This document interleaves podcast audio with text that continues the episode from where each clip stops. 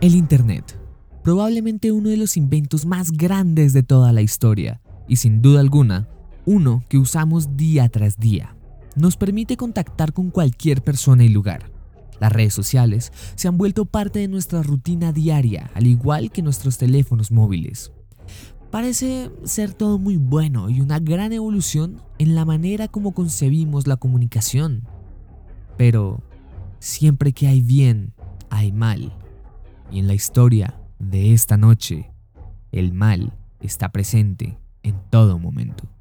Nos compete esta noche lluviosa de 26 de octubre de 2021, uno de los relatos más grotescos, asquerosos, aterradores y sin duda alguna espeluznantes.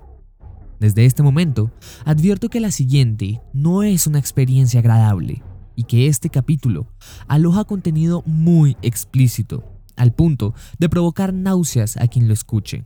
Una historia real, y como la vida misma se ha encargado de enseñarnos, la realidad siempre, pero siempre, supera la ficción. Bienvenidos a esta segunda noche en nuestra semana de Halloween por Mundo Podcast. Hoy, la historia de Daisy's Destruction, o la destrucción de Daisy en español. Pónganse cómodos, cierren los ojos, entren en ambiente porque ya empieza nuestro relato.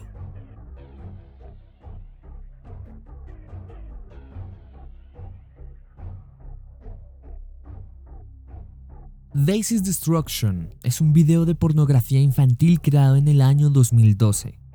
Este fue distribuido por la Darknet bajo una empresa con el nombre de No Limits Fun y se vendía por 10 mil dólares estadounidenses. Peter Gerard, el americano Scully, vivía con su esposa y dos hijos en Nerrin Warren, Melbourne, Australia. Al enterarse de que era investigado por una estafa piramidal que le costó a los inversores más de 2 millones de dólares, se declaró en bancarrota y escapó a la ciudad de Manila, Filipinas, donde empezó un servicio de escorts online no autorizado, prostituyendo a su novia. Al abandonar el servicio de escorts, en la isla de Mindanao, Scully creó una red de distribución de pornografía infantil usando el sistema de pagar por ver. Y bajo el seudónimo de empresa No Limits Fun, NFL, ganaba miles de dólares ofreciendo videos extremos de tortura y violación a niñas que mantenía cautivas. Sus dos novias, Ciesley Margallo y Carmen Álvarez, además de otras amistades como María Dorotea Chiichía, activamente participaban en la creación de videos muchas veces ellas mismas torturando a las víctimas de Scully. Tanto Carmen como Liesil solían atraer a niñas de barrios pobres, atrayéndolas con comida para luego ser secuestradas por Peter y recibir una suma de dinero por ello. Algunos padres les regalaban sus hijas, bajo la promesa de comida, educación y una mejor vida. Posteriormente, el video Daisy's Destruction fue comprado por Matthew David Graham, también conocido como Lux, para distribuirlo en sus múltiples páginas dedicadas al tráfico de pornografía infantil. Según él, su mayor motivación para comprar el video fue atraer más visitas a su sitio. El video muestra la tortura, violación, abuso sexual y psicológico de tres niñas. Lisa, de 12 años, Cindy, de 11 años, y la pequeña Daisy, de tan solo 18 meses.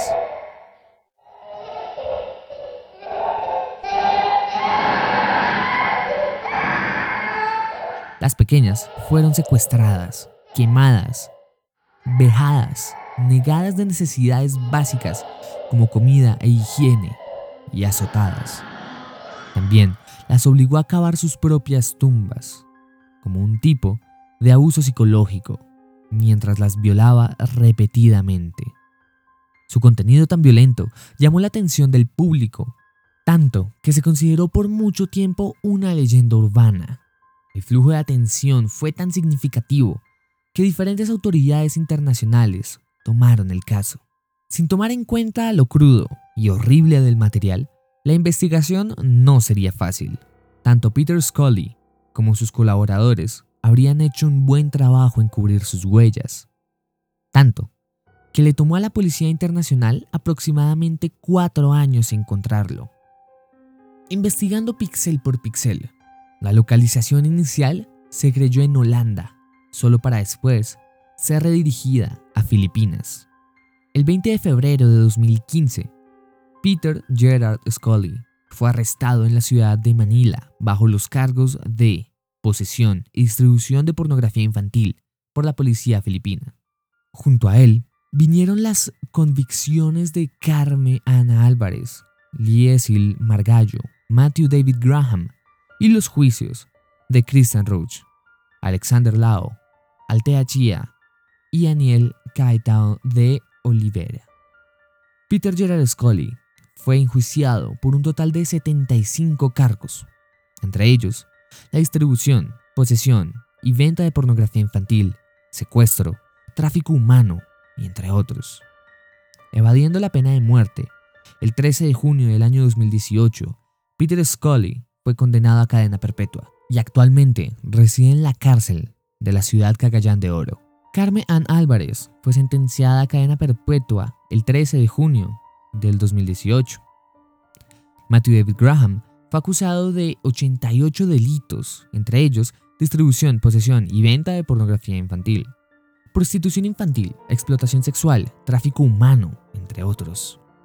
El 3 de febrero del 2016, Matthew fue sentenciado a 15 años de prisión.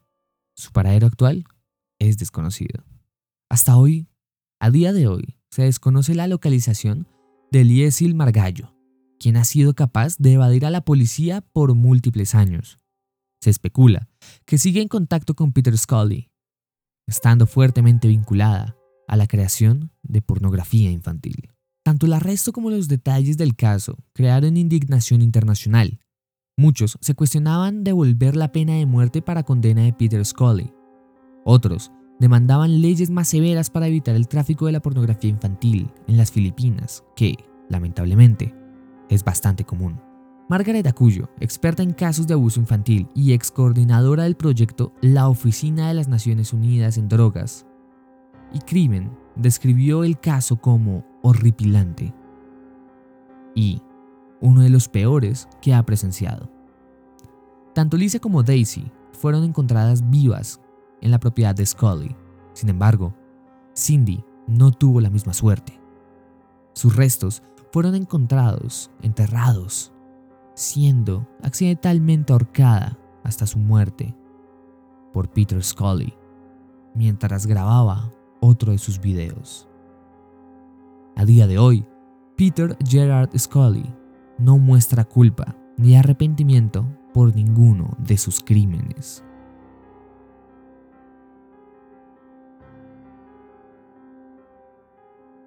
Un caso severo de violencia y tortura. Lamentablemente, son muchos los casos como este que siguen dando la vuelta al mundo día tras día.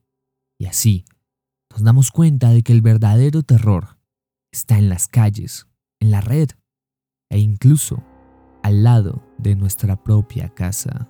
Muchísimas gracias por escuchar. Yo soy David Garavito y esta fue la segunda emisión de esta semana de Halloween en Mundo Podcast.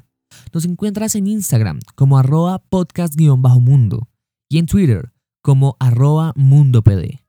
Esto es Mundo Podcast, un mundo de temas para ti.